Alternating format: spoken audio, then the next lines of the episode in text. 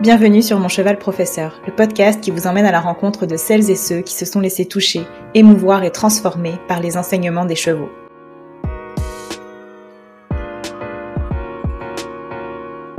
On se retrouve avec mon invité de la semaine dernière, Rosalie Saint-Hilaire, pour un épisode bonus un petit peu spécial. Peut-être que vous ne le savez pas, mais euh, moi, en plus de mon travail, j'ai une entreprise et Rosalie est une entrepreneur que, qui m'inspire, que je qualifie d'entrepreneur à succès. Alors, j'ai des petites questions complètement perso à lui poser et ça va être ça l'épisode bonus. J'espère qu'il va vous plaire.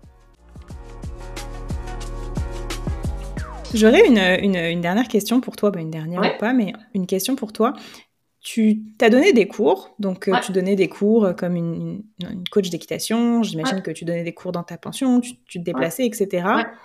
Euh, aujourd'hui, tu, tu coaches en ligne, puis je pense que ton, ton, ton, modèle d'affaires, il est, il est, je le trouve magnifique parce que tu vis des chevaux sans profiter de tes chevaux, entre guillemets. Enfin, sans, oh, sans, sans en faire, enfin, tu vois, tu, tu, coaches, mais tu utilises tes chevaux pour des vidéos, quoi. Enfin, je veux dire, comme si tu les, enfin, ça sort pas de leur cadre habituel. Euh, je pense que c'est quelque chose que, que, beaucoup de gens aimeraient, que beaucoup de personnes aimeraient, surtout qu'on prend de plus en plus conscience que bah, une vie à donner 6 heures de cours ou 5 heures de cours par jour, ça, ça fait aucun sens, etc. Qu'est-ce qui t'a amené à, à, cette, à cette vie-là et surtout euh, à la confiance?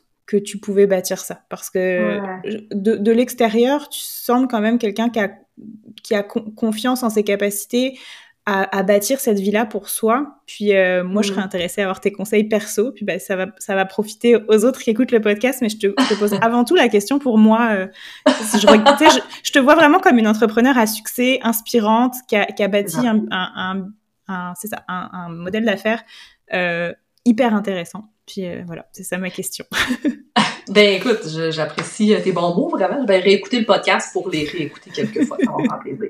Mais euh, quand même, tu sais, des fois, les mots qui résonnent en nous, hein, comme tu as dit tantôt, ça, ça, ça a résonné le fait que de réussir à vivre des chevaux sans profiter de eux, parce que souvent c'est quelque chose que je trouve difficile dans le monde des chevaux, tu sais, d'allier affaires et animal, mais bref. Oui, puis je veux, je fais juste une aparté, je veux surtout pas que personne se sente attaqué par ça c'est je veux dire c'est un c'est ça c'est ouais, non c'est pas c'est pas une attaque là, pas du tout. Moi j'y pense souvent puis c'est pas de la faute à personne puis euh, on prend tous soin de nos chevaux mais c'est juste que le modèle d'affaires des cours d'équitation des fois c'est difficile d'être rentable et éthique en même temps tu sais mais il y en a qui mm-hmm. réussissent bref. On se comprend. Mais euh, écoute j'aurais T'as-tu un petit deux heures devant toi? non, euh, tu sais, honnêtement, qu'est-ce qui m'a motivé à passer de, des cours traditionnels à la formule en ligne que moi j'ai faite. Il y a plein de choses, OK? Plein de choses. Un, d'être capable d'aller rejoindre plus de gens parce que c'est super cool de transmettre mes connaissances aux gens proches de moi. Puis oui, je me déplaçais dans la ville de Québec et tout. C'était cool, mais euh, c'est très limité. Je peux pas aller faire une heure et demie de route à chaque fois pour aller donner des cours à quelqu'un. Puis on parle juste d'une heure et demie de route. Fait que les gens qui sont dans toutes les régions du Québec, comment les rejoindre, tu sais? Mm-hmm. Puis à ce moment-là, je visais même pas l'Europe parce que moi, dans ma tête, en France, tout était parfait. Puis euh, c'était un beau monde de licorne. Puis tout le monde faisait de l'éthologie. À ce moment-là, c'était le même que je pensais. c'est pas le cas. Mais donc, tu sais, juste d'atteindre le Québec au complet, je trouvais ça important. Mais tu sais, s'il y a un élément qui m'a fait euh, vraiment prendre la décision, c'était que je, je moi, j'étais malheureuse dans ma vie, tu sais. Donc, vivre parce que j'avais un travail, avoir un travail, et le soir, j'allais donner des cours à, à des gens autour de moi, puis moi, ben, c'était soit je réussis à donner des cours pour ma vie, puis que ça soit vraiment ça mon métier, ou soit j'arrête tout, j'ai pas de fun, tu sais, c'est pas, c'est pas agréable ce que je vis. Donc, j'ai vraiment essayé le tout pour le tout. Puis, j'avais aussi, tu sais, quand même une grande conviction dans ce que je disais.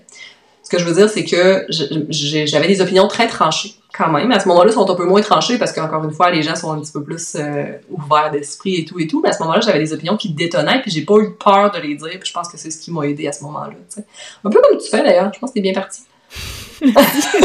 c'est gentil. non, c'est vrai. C'est juste que vu que tu as un accent euh, de France, ben on, on, on, en voit plus. On croirait, avoir, on croirait que je suis, ouais, non, non. Ouais, on que je suis là depuis longtemps. Je suis là depuis longtemps. Sûrement qu'il y a des Français qui vont écouter ton podcast puis ils vont dire, elle, elle a un accent de québécois. Elle a pas un accent de français.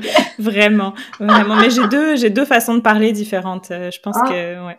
Ouais, il y a une petite variation. Là, ah, là j'ai mon, là, j'ai mon mode québécois. Ah, ok. Ah.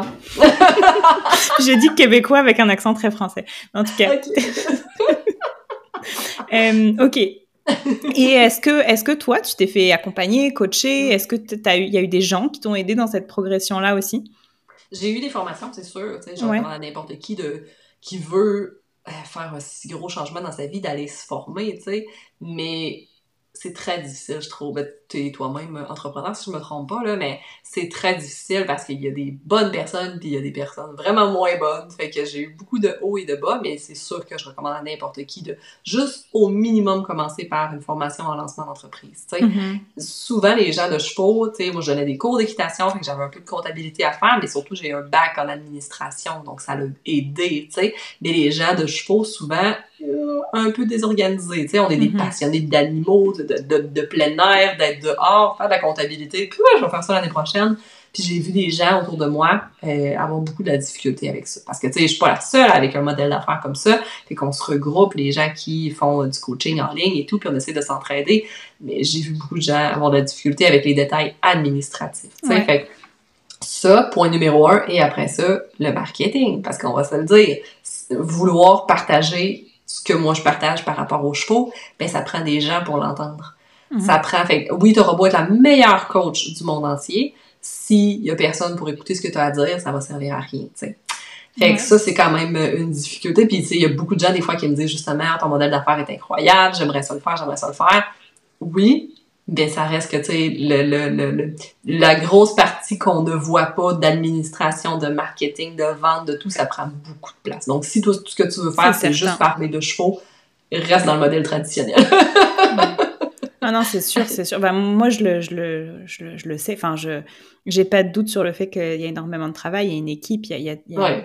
ouais, non, il y a beaucoup de jobs. Ouais, ouais. Euh, ok, super intéressant. Ben, merci pour tes réponses. J'espère que cet épisode vous a plu. Si vous ne le faites pas déjà, je vous invite à suivre Rosalie sur les réseaux sociaux. Elle est sur Facebook, sur Instagram et sur TikTok. À chaque fois, vous la trouverez sous le pseudo Équitation Simplifiée. Et sur Facebook, elle a aussi un groupe qui s'appelle Équitation Simplifiée, devenir maître de sa passion. Et sur le groupe, il y a énormément d'archives, de lives, de vidéos qu'elle a faites euh, durant ces dernières années. Et c'est vraiment une mine d'or de conseils si on ne sait pas trop par où commencer pour développer sa relation avec son cheval.